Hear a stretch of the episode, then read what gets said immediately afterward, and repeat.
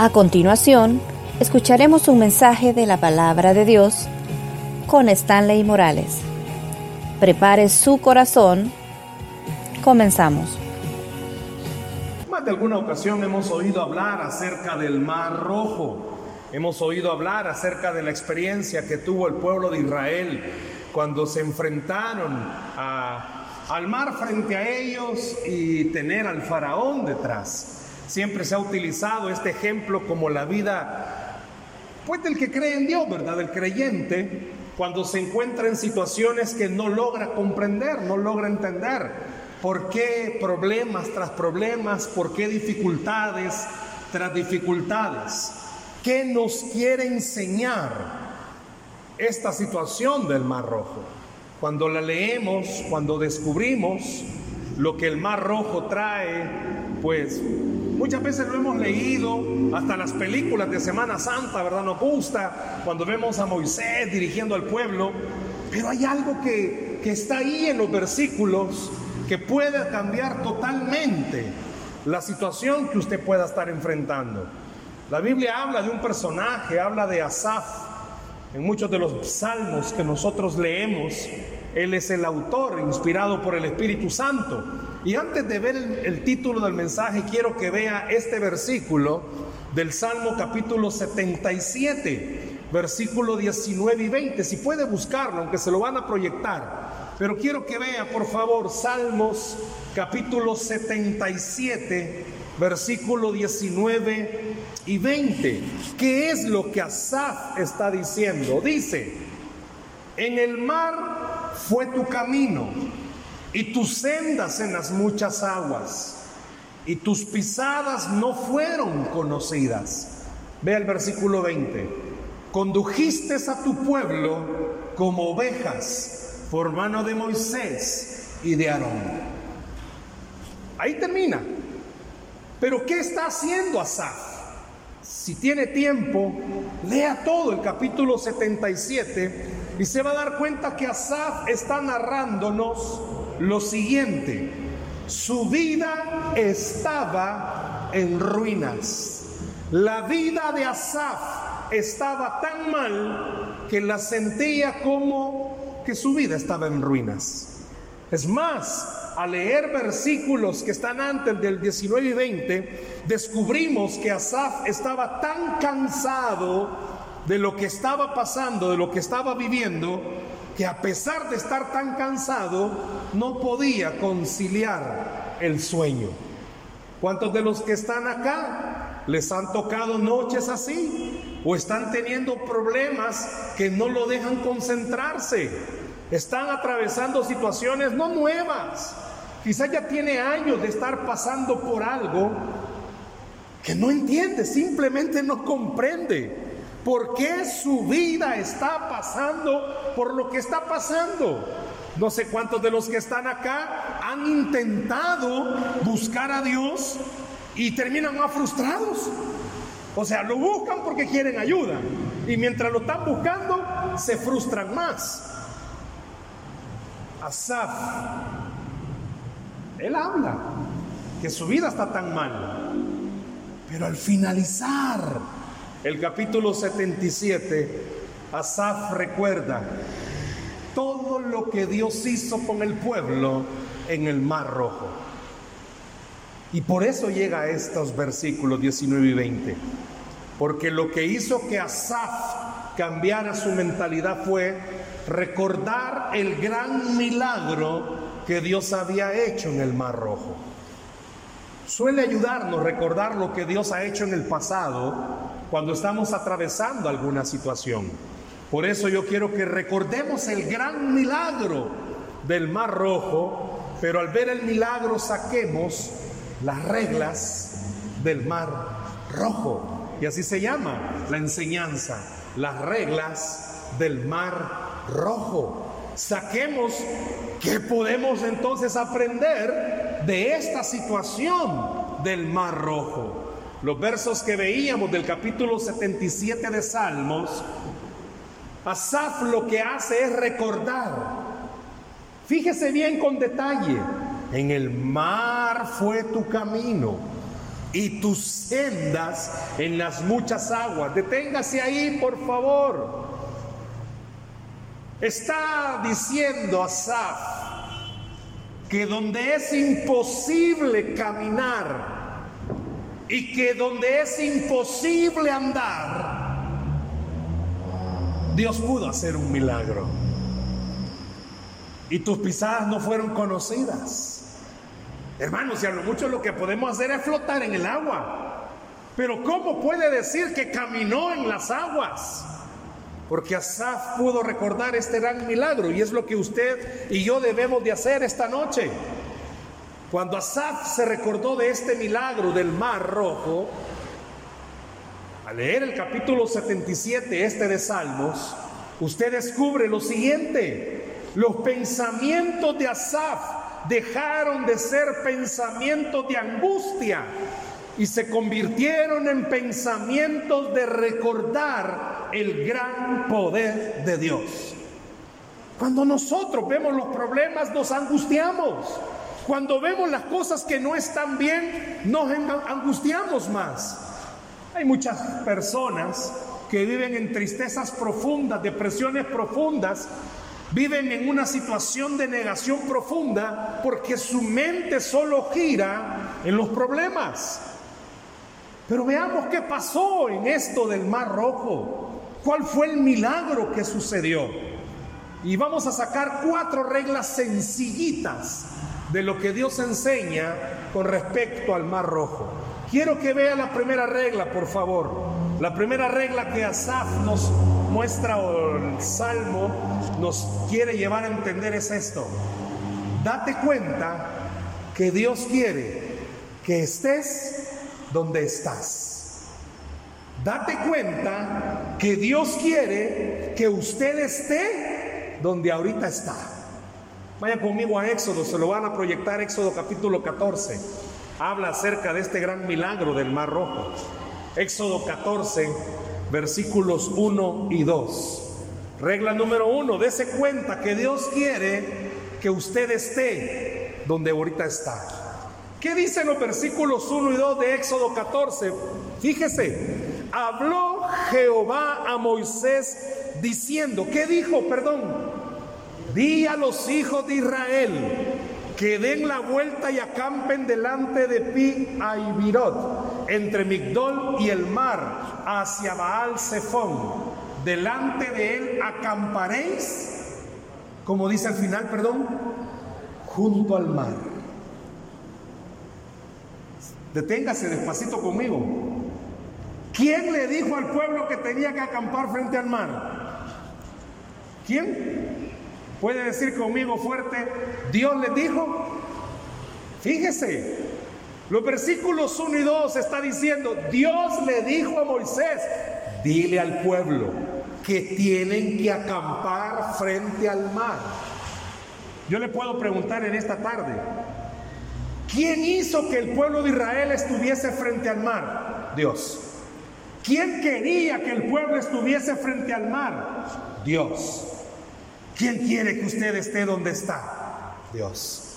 Alguien me va a decir, pero ¿y qué pasa si son mis decisiones o mis malas decisiones, en este caso, las que me han llevado a estar frente al mar? Porque una cosa es que Dios quiera que el pueblo esté, pero otra cosa es que sean mis decisiones las que me lleven. Quiero que piense primero esto. Agar es un ejemplo. Dios quería que Agar estuviese en la situación en la que estaba, en el desierto, a punto de morir junto a su hijo Ismael. Fue Dios el que permitió eso. Fue Dios el que quería que José estuviese siendo vendido por sus hermanos, fuera metido esclavo, fuera después metido preso y estuviese dos años en la cárcel. Fue Dios el que permitió eso. Puedo mencionarle a los discípulos de Jesús cuando fueron perseguidos durante el tiempo del levantamiento de la primera iglesia. Era Dios el que estaba permitiendo que los discípulos estuviesen ahí. Y puedo mencionarle los casos que nosotros vivimos. Es Dios el que permite que estemos donde estamos. Fíjese por favor, estos versículos son claves, entenderlos trae un poder sanador. Es Dios el que está permitiendo que a mi vida le pase lo que está pasando. Trae un poder de gran enseñanza el creer que Dios está permitiendo que yo esté donde estoy. Pero también trae esperanza el ver que Dios el que quiere que yo esté donde yo estoy. Fíjese por favor. Entonces habló Dios a Moisés, diles a los de Israel que acampen frente al mar. Era Dios el que quería que ellos estuvieran ahí. Es bien difícil, humanamente hablando, que no nos preocupemos cuando las cosas no salen bien. Es difícil que un padre no se preocupe cuando ve que hay algo malo en sus hijos. Es imposible que no haya preocupación en hijos cuando ven que hay cosas en sus padres o entre hijos. Es difícil que no se pueda preocupar uno cuando no alcanza la economía, cuando la salud está empeorando. Es imposible que no nos preocupemos. Que alguien venga y le diga a usted, no, usted es falto de fe. No, es que es imposible. Somos humanos. Si cuando uno menos quiere, quiere salir corriendo, hermanos. Mi abuelita decía, no es, lo mismo llamarla que tenerla enfrente y estar sentado con ella platicando. Si las cosas a veces, hay una palabra en hebreo, espero darme a entender, a veces las cosas están bien peludas y está bien difícil, no es fácil. Problemas en la casa, con la pareja, problemas con los hijos, problemas en el trabajo y problemas económicos. Eso quiere ganas. Pero cuando usted entiende, cuando usted acepta cuando usted cree que es Dios el que le está llevando a usted frente al mar, sus quejas pueden cambiarse por oraciones, suplicándole a Dios. Sus preocupaciones pueden cambiar, comenzando a orar y creyendo algo. Si Dios me está poniendo aquí, él también me puede sacar de aquí. ¿Escuchó? Si Dios me está poniendo aquí, también Dios me puede sacar de aquí. El pueblo de Israel, si pudieran ahorita contarnos, si pudiéramos oírlos, nos dijeran, Moisés nos dijo que Dios le dijo que acampáramos aquí. Era Dios el que quería tener al pueblo frente al mar. Piense conmigo, por favor. Y vuelvo con lo que dije hace unos momentos. ¿Y qué pasa si es mi culpa la que me está poniendo a mí frente al mar? Honestamente, no podemos echarle la culpa al diablo, o sea, todo. Es mis decisiones las que me permiten estar acá. Mis malas decisiones me han llevado a una crisis económica. ¿Qué hago entonces? No era la voluntad de Dios, fueron mis malas decisiones. Todos tenemos que recordar, vamos a tener que pagar consecuencias por nuestras malas decisiones. Pero aún nuestras malas decisiones pueden ser usadas por Dios para bendecirnos como sus hijos. Aún nuestras malas decisiones pueden ser usadas por Dios en su proceso para sacarnos de donde estamos. Piense por favor en el pueblo de Israel, todos frente al mar. ¿Qué podía pasar ahí? Si usted acepta, como dijimos como primera regla, que es la voluntad de Dios, que Dios quiere que nosotros estemos donde estamos, eso puede darme paz, eso puede darme tranquilidad. Y eso es lo que esta noche yo quisiera que usted se llevara tranquilidad de confiar. Dios quiere que usted esté ahí.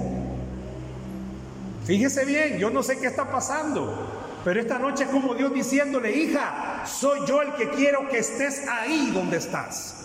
Donde está complicado, soy yo el que quiero que estés ahí, porque es un Dios malo. No, porque cuando usted acepta que es Dios el que quiere que yo esté donde estoy, eso me lleva a la segunda regla. ¿Cuál es la segunda regla? Deje que Dios se glorifique. Deje que Dios se glorifique. Vea por favor Éxodo, siempre capítulo 14, solo que ahora versículo 3 y 4. Porque Faraón dirá de los hijos de Israel, encerrados están en la tierra, el desierto los ha encerrado. Y yo endureceré el corazón de Faraón para que lo siga. Y seré, ¿qué perdón? ¿Qué seré? Dice, glorificado en Faraón y en todo su ejército. Y sabrán los egipcios que yo soy Jehová y ellos así lo hicieron. Si la segunda regla me enseña que debo de permitir que Dios se glorifique, ¿cómo puedo aplicarlo a esto, a mi vida? Yo quisiera que usted se hiciera esta pequeña pregunta, una pregunta bien sencilla. ¿Cómo se puede glorificar Dios en mi situación? ¿Qué me respondería?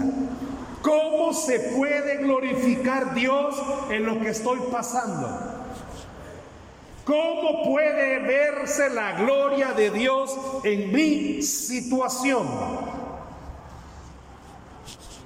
¿Cómo? Yo quiero que vea algo, por favor. A mí me encanta esta parte.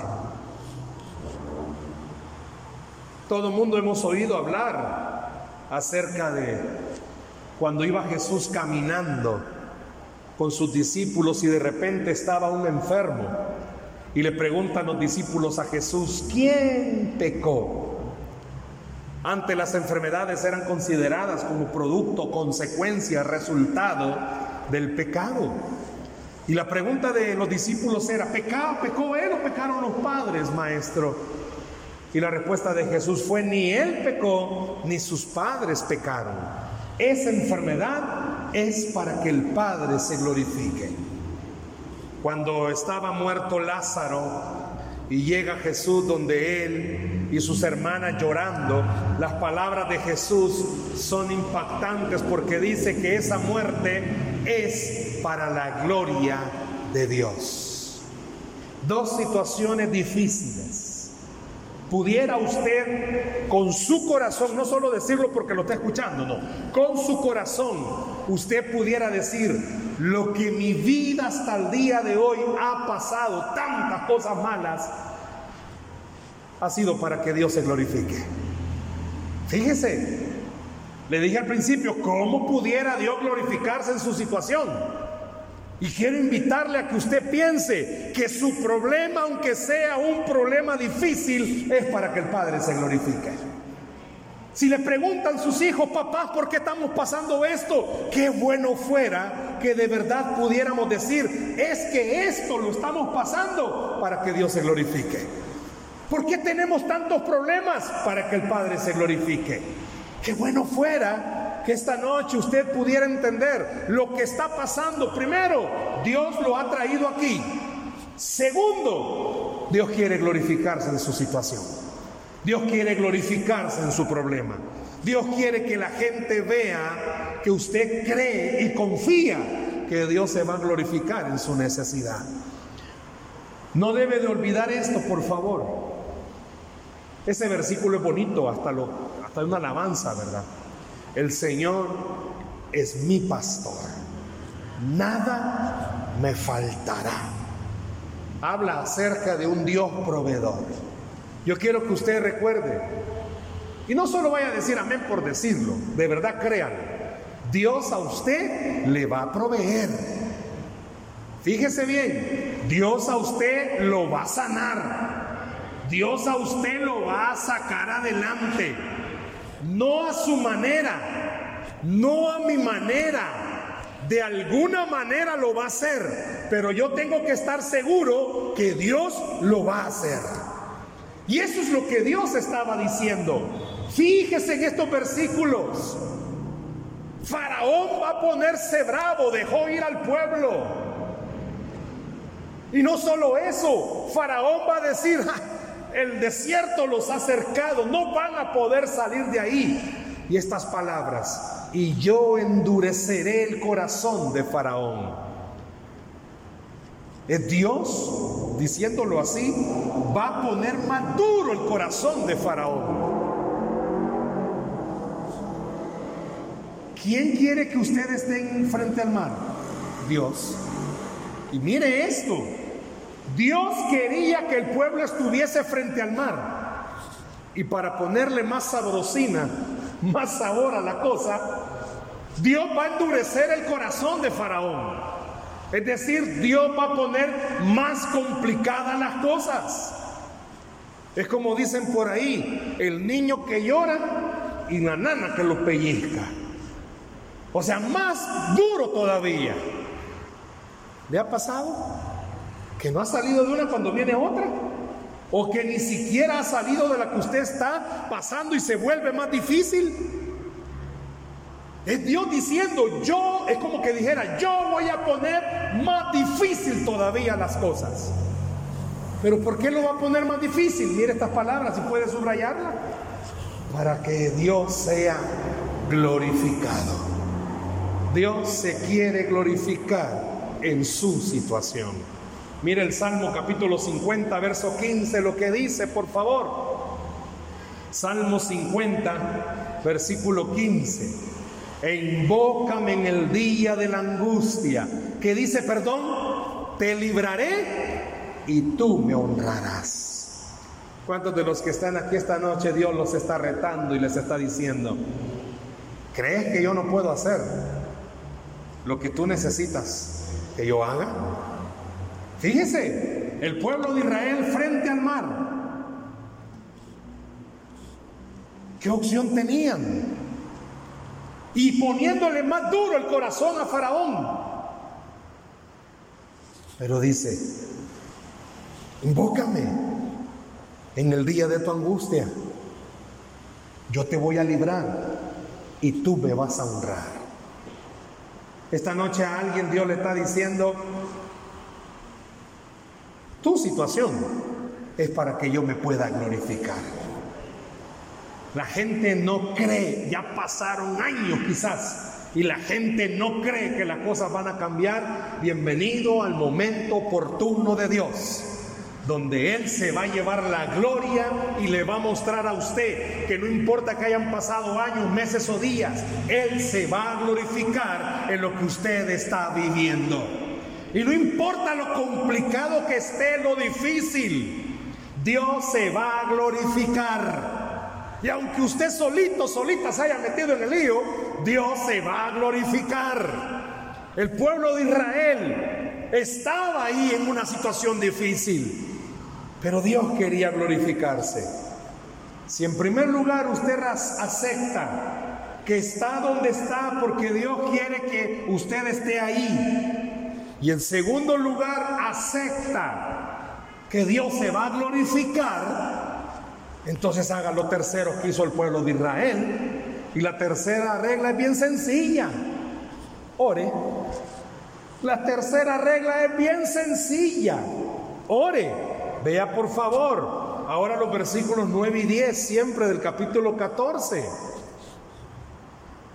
Siguiéndolo. Después de que Dios endureció el corazón de Faraón, mire, siguiéndolos, pues los egipcios con toda la caballería y carros de Faraón, su gente de caballo y todo su ejército, ¿qué dice, perdón, ese versículo? Los alcanzaron acampados junto al mar. ¿A dónde? Al lado de Pi Airok, delante de Baal Zephon. ¿Se recuerda que esa fue la indicación que Dios dio en los versículos 1 y 2? Que ahí tenían que acampar no se habían movido, hermanos. Ahí estaban. Quiero que vea algo que ahí está, pero quizás no se ve bien. La situación de Israel no había cambiado. A usted y a mí puede ser que nuestro problema no ha cambiado. Y como no ha cambiado, le agregamos algo. Se ha empeorado porque ya nos alcanzaron. Se puso más difícil. Pudiéramos por favor en la mente ver esto. Ayúdeme contestando. ¿Qué tenía el pueblo de Israel frente a ellos? ¿Qué tenían? El mar. Y atrás de ellos, ¿qué tenían? Al faraón. Hermanos, Israel para adelante no podía. Para atrás, no podía. Para un lado, peor todavía. Y para el otro, no podía. ¿Cuántos están así, hermanos? ¿Cuántos se han sentido así? Y aquí viene la clave. Por favor. Y cuando Faraón se hubo acercado, los hijos de Israel, ¿qué dice, perdón? Alzaron sus ojos. Y he aquí que los egipcios venían tras ellos, por lo que los hijos de Israel temieron en gran manera y clamaron a Jehová. ¿Hacia dónde estaba el único lugar con que ellos podían salir? Hacia arriba. Hacia adelante, hacia atrás, a un lado y al otro, no había solución.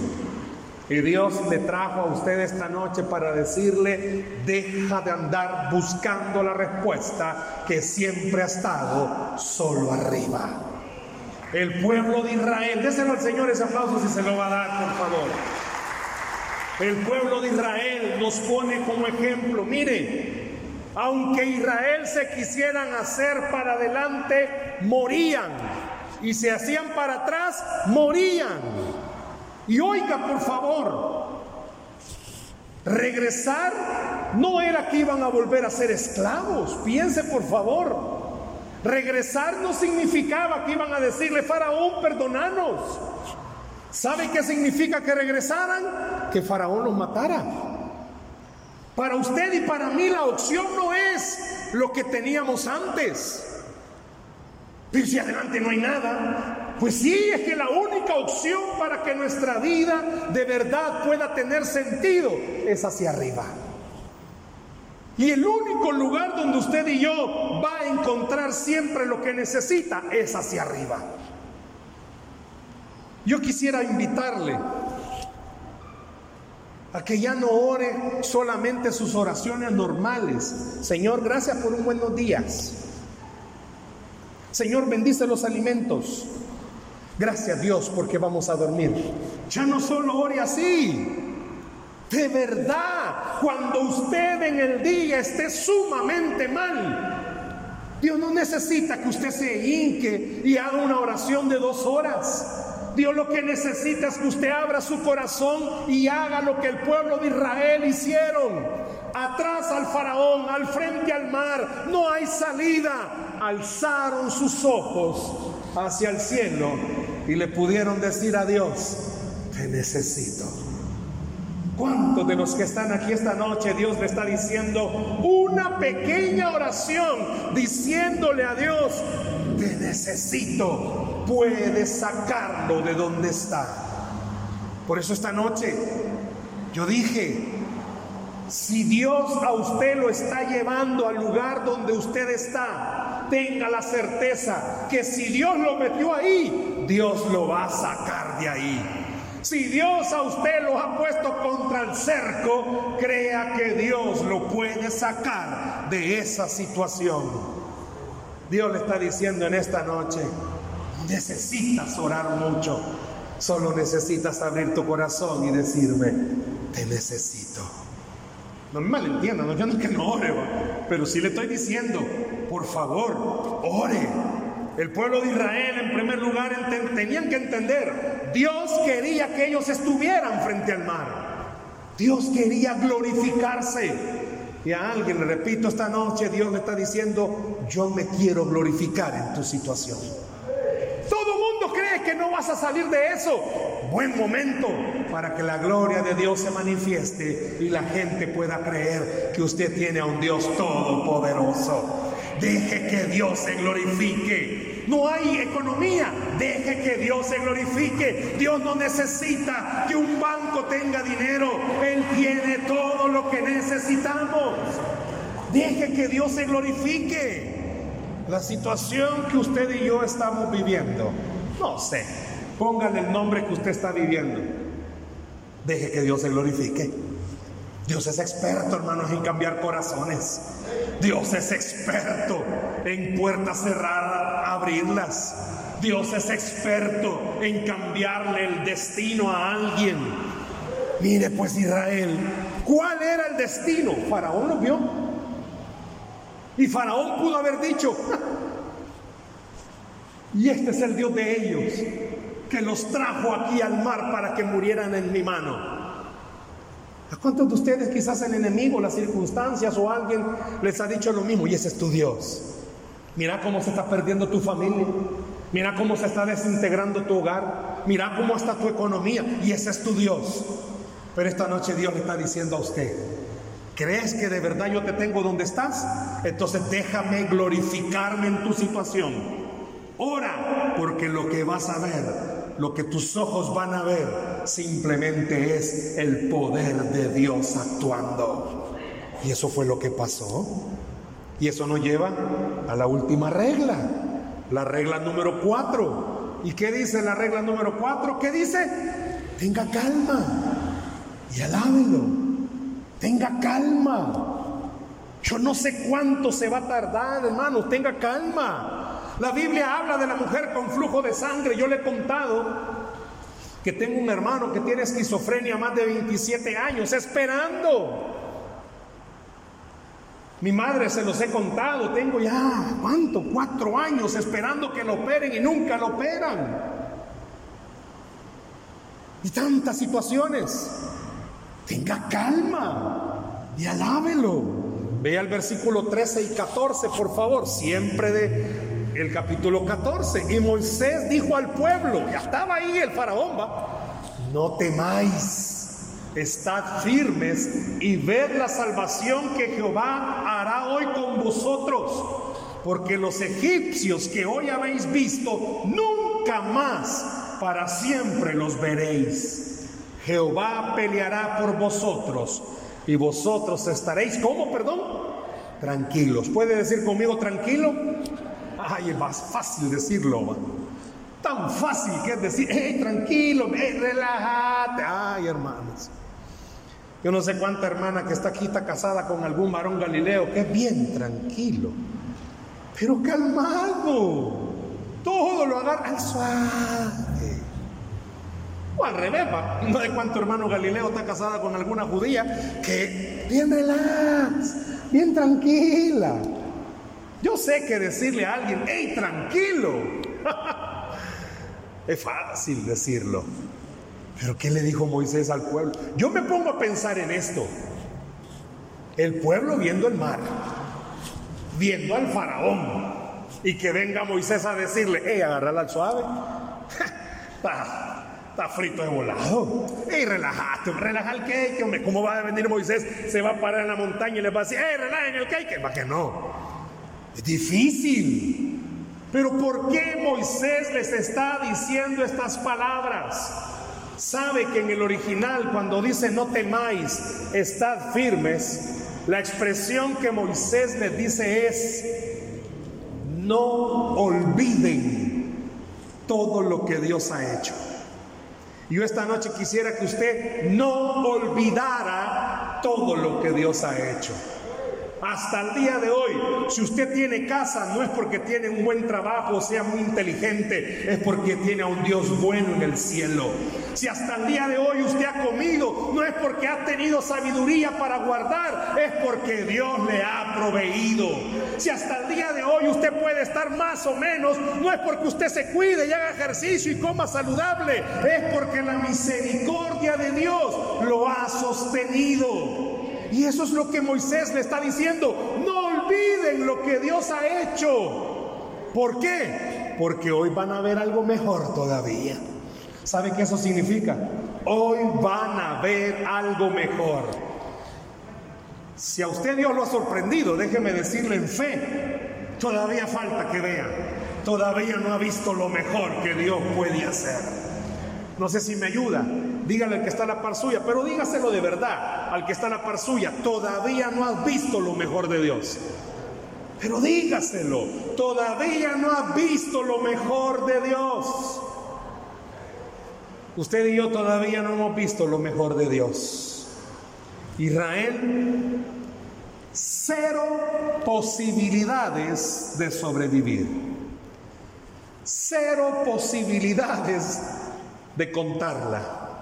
Cero posibilidades de seguir caminando. Ese es el mejor plan, el mejor panorama para que la gloria de Dios se manifieste. Nadie cree, nadie cree que vamos a lograrlo. Ese es el mejor panorama. Para que el día de mañana la gente entienda, es cierto, yo no puedo, pero el que está sentado en el trono todo lo puede. Al Dios que yo le creo, todo lo puede. Buenas razones para seguir creyendo no tenía Israel. No tenía, simplemente no tenía. Y quizás más de alguno de los que están acá pueda decir, ay hermano, tantas veces que me han dicho lo mismo, que tenga calma y que espere. Pero esta noche Dios te ha dicho en primer lugar, yo quiero que estés donde estás.